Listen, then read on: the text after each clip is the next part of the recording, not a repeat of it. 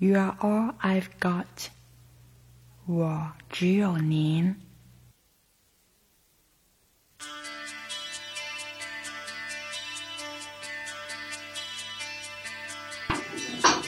哎，我开始了，其实你们会打扰到别人。没关系了，我们已经打扰很久了。来吧，胡总。Hello，大家好。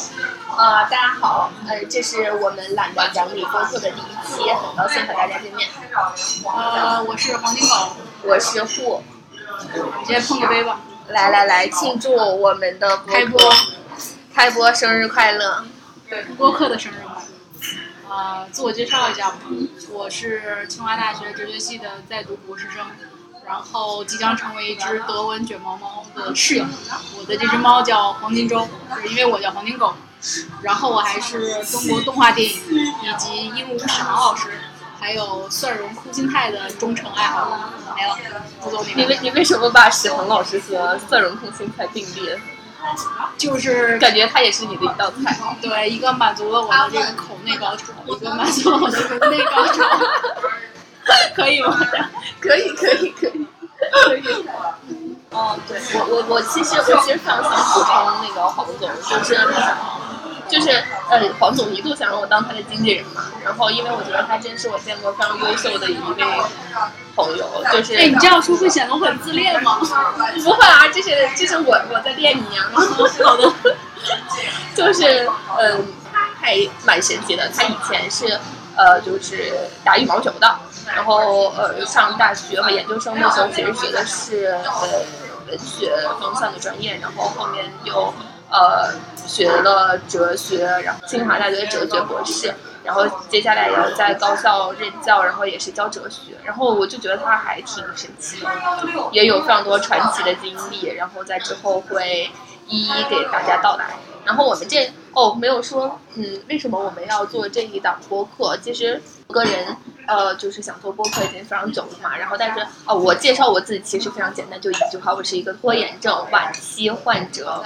就我特别想做播客，但是我的朋友之前一直在忽悠我一起做，但是我就很拖延，嗯，就已经拖延了两三年。因为很早之前我自己其实是做过。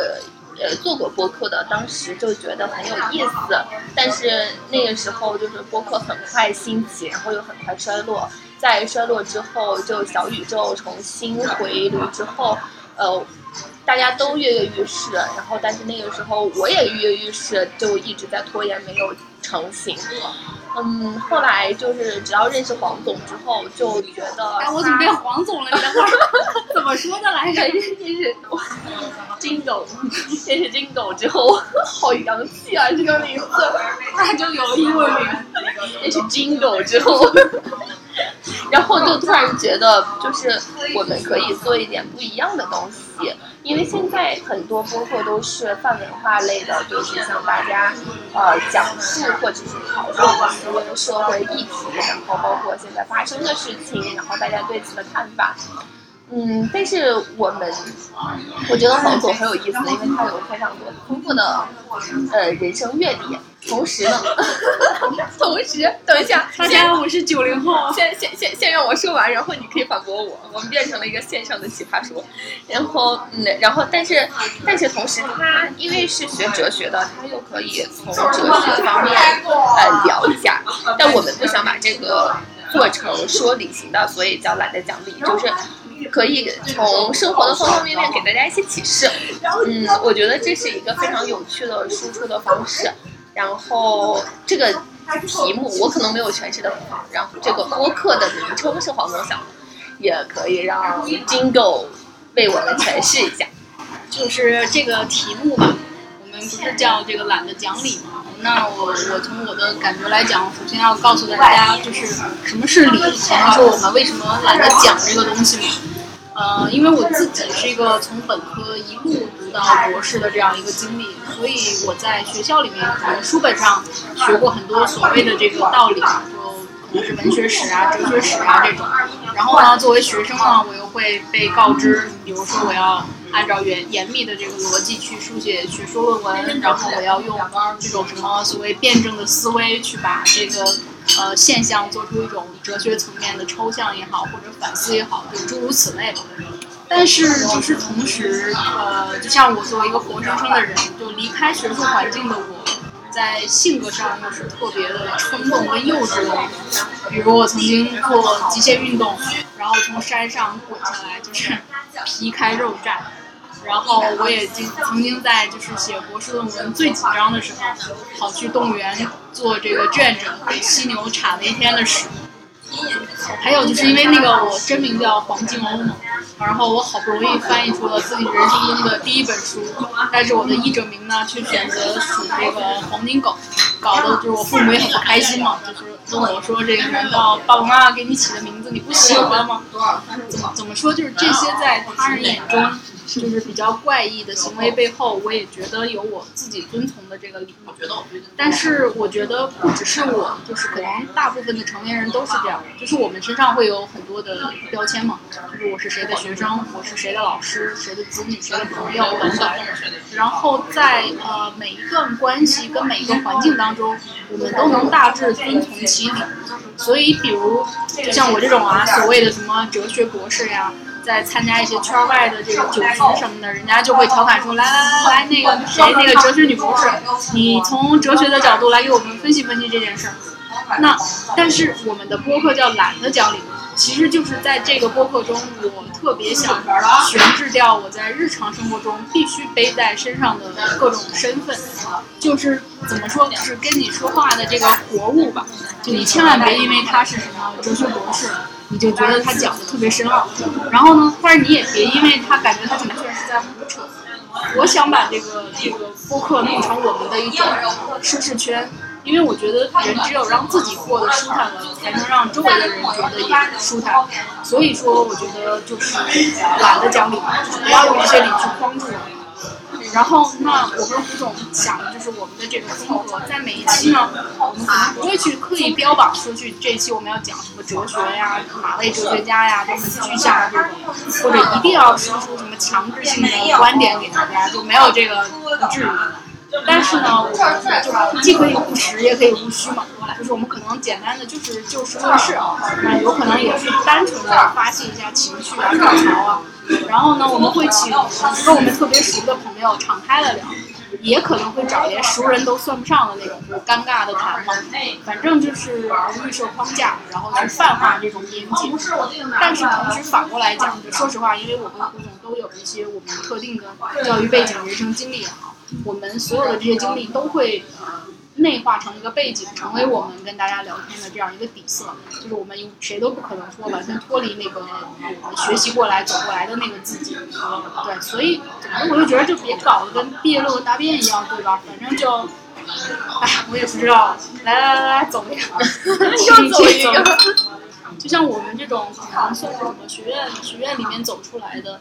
就我不知道该怎么把我学到的知识跟我的生活融合在一起，所以胡总其实帮我把握了很多视角。我要把你这段剪掉。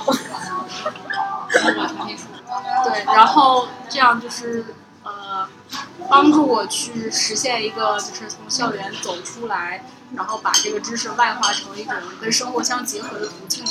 这点上我是很感谢的。还有就是我们胡总其实是一个暗藏着的。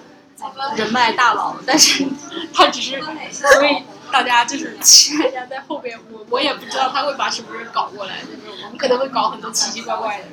哦，我我我觉得刚刚其实啊，天哪，我们是在酒后，我我们现在可能对我我们我们已经喝了一点，然后为了给今天的节目壮胆，助兴助 助兴，嗯。也希望就是在座的听众听众朋友们有钱的捧个钱场，没钱的捧个人场。对，就是对我们今天就是第一期发刊词吧，可能有一些醉话，然后但都是真言。对，多一些鼓励和支持。然后我觉得其实刚刚呃黄总说了很多一段嘛，就是。呃，其实是想放低这个大家对哲学，就是感觉好像束之高阁、离我们非常远的这样的一个刻板印象。因为我我最近，因为我是文化行业的从业者，然后哎呀，然后我们我们最近就是也是在做一本哲学书嘛，然后但是呃在跟别人介绍的时候，别人一听说哲学书，就觉得好难啊，就是这个与我没有什么关系。但事实上不是这样的，在今后的节目中，你们可能会听到，比方说身边的医疗啊，然后美容美发啊，然后你适合什么样的发型啊，然后脱口秀啊，然后最近看综艺啊，追的明星啊。呃，看的戏剧、听的音乐，这些可能都会成为我们所聊的一部分。你从中可能也会得到一些你并不非常了解的一些哲学知识啊，这个是我们希望带给大家的。哦，我我我今天还抄了一句话，我抄了一句话，就是嗯，所有伟大的哲学问题都是开放式的问题，而每一个回答都会引发新的思考。其实我们可能。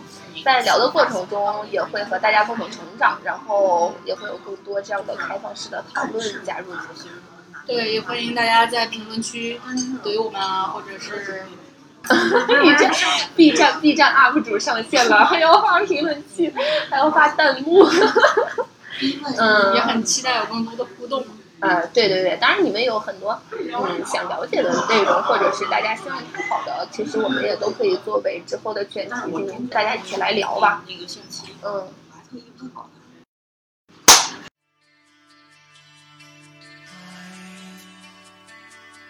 to